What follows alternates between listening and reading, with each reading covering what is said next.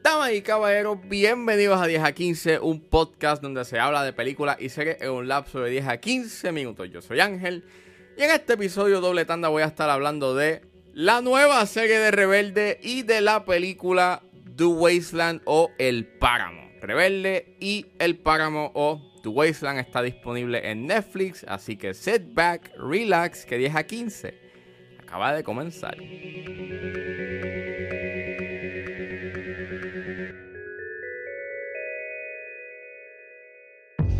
Bienvenidos todos al Musical Excellence Program. ¿Y por qué en inglés? Aquí todos nos gusta más inglés, suena más como sofisticados. Rebelde es la nueva serie hecha por Netflix que es dirigida por Santiago Limón, es escrita por José Miguel Núñez, eh, Pericles Sánchez, Talia Rottenberg e Ilse Apellaniz y es protagonizada por Azul Guaita Bragamonte, Franco Massini, Sergio Mayer Mori, Andrea Chaparro, Jerónimo Cantillo, Giovanna Grillo, Alejandro Puente, Lisette Selene y Estefanía Villarreal. Y trata de que mientras Elite Way School empieza un nuevo semestre, un enemigo familiar, una sociedad secreta llamada La Logia, amenaza con destruir las esperanzas musicales de los estudiantes de primer año. Pues sí, esta es la nueva serie de Rebelde. Es sort of como un reboot, pero también es como una continuación de la novela eh, hecha por Televisa. Y salió a principios de este, de este mes. Eh, de hecho, no sabía de que iba a salir eh, ahora en enero. So, la vi. Y está, ok. De hecho, me gustó más de lo que pensaba que me iba a gustar.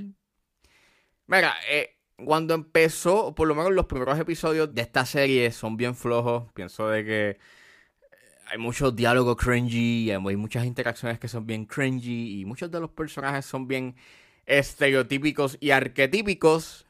Pero los últimos tres episodios arreglan considerablemente eh, la serie. Eh, muchos de los arquetipos que tú en la serie y muchos de los personajes que al principio a mí no me estaban gustando, me empezaron a gustar porque les dieron capas eh, y son bien layered y tienen una razón del por qué actúan de la manera que actúan en esos primeros episodios y eso estuvo bastante nice y eso pues le da profundidad a la serie.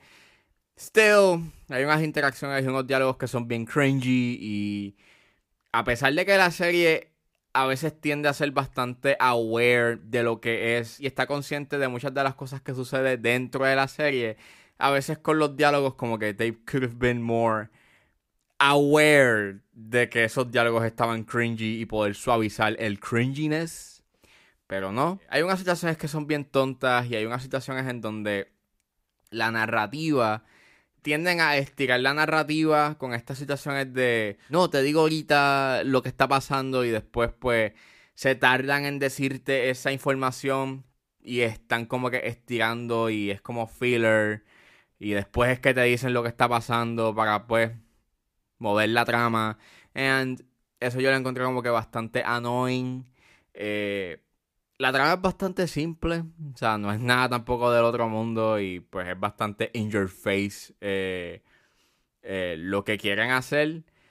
Pero lo que sí más me gustó fue, you know, la música. Creo que el highlight aquí es la música. Lo- lo- lo- los números musicales están bien hechos. Este, pues el elenco canta bastante bien. Los nuevos integrantes de la banda rebelde, pues, they're, they're great cantan bien y me encanta mucho, you know, como en el sexto episodio, que para mí es uno de los mejores episodios de, de la serie, me gustó mucho cómo cogieron eh, las canciones eh, originales de la banda RBD y les dieron este twist moderno y se, y se convierte como en este slight tributo, you know, a, a la, a la propiedad en sí y no es como que están queriendo, you know, be better que la serie o que la propiedad original.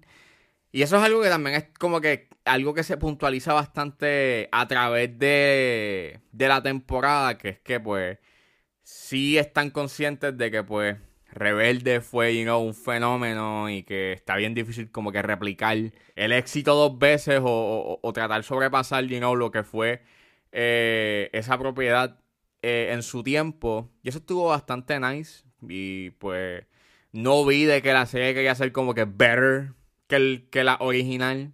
Y pues tiene ese tema como que del legado y pues tus típicos este, issues, you know, eh, en tu típica serie juvenil. Pero está bien hecha. Y como dije, para esos últimos tres episodios de la serie, te really fixed a lot este, muchos de los problemas que tiene al principio de la serie. O sea, te dan una razón por la cual ellos actúan de esa manera a principios de eh, en los primeros episodios. Y pues lo encontré bastante layered y pues puedes este simpatizar con, con el grupo, you know, con, con Luca, con, con, con Dixon, quien ese es el, el, el más con que yo tenía como que problems with. Ese es el que más le dan como que más profundidad. Es una serie, ok. No veo que la serie como que destruya el legado que forjó, you know, la propiedad original. Creo que hacen un buen trabajo en mantenerla y de, y de presentársela a nuevas generaciones. So, yeah, si eres fanático de Rebelde, creo que mínimo te va a entretener. Cuídate, quienes tienes cerca son los que te quieren traicionar. Y también tienes haters. Significa que ya le hiciste. Y saliendo de Rebelde, ahora nos adentramos a un lugar muy aislado. Eso es lo que nos trae la película The Wasteland o El Páramo, que está disponible en Netflix.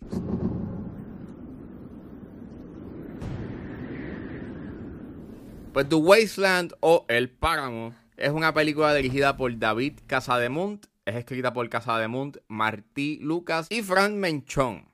Y la película la protagoniza Inma Cuesta, Roberto Álamo y Asiel Flores. Y trata sobre las vidas tranquilas de una familia aislada del resto de la sociedad que son afectadas por una criatura terrorífica probando sus lazos que los unen. Esta película es el debut de Casa de Munt. Él había hecho eh, un documental, pero él fue el codirector y mayormente ha dirigido o codirigido eh, cortometrajes, pero este es su debut directorial haciendo una película. Y eh, la vi este fin de semana y es decente. tiene sus cosas, pero as a whole es una película bastante decente. Este, para mí el highlight son la fotografía y las actuaciones.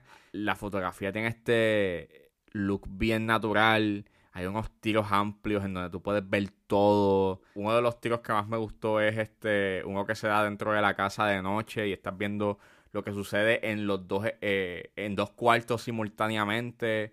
Eh, bien ese aspecto natural donde ellos están.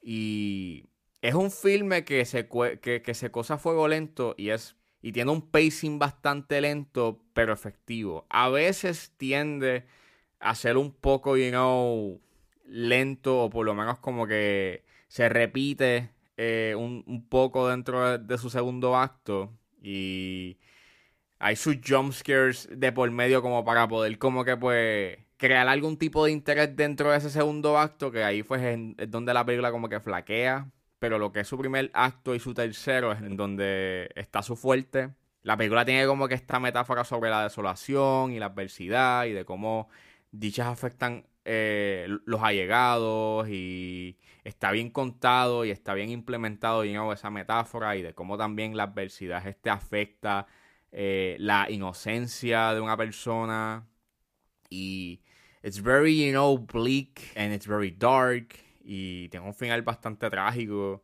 que pues te hace como que think about, you know, esos temas. Y hasta me dio una vibra bastante Babadook en ciertos puntos, con todo eso del, elemento de la criatura terrorífica eh, y de la manera en cómo estaban utilizando este ese elemento, you know, de la, de la desolación y de la adversidad. Encontré un poco como que innecesario que me presentaran la criatura, por lo menos la presentan a oscuras y en, y en flashes, pero pienso de que era mucho más efectivo no presentarme la criatura y dejármelo a mi imaginación. Pero pues, pero hay unos momentos y unos set pieces eh, de terror que están bien, que son bien efectivos eh, en, su, en, su, tercer acto, pero donde la película falla un poco es en su segundo acto, eh, porque pues tiende a ser bastante repetitivo. Pero fuera de ello, es una película que está bien hecha y que vale la pena ver.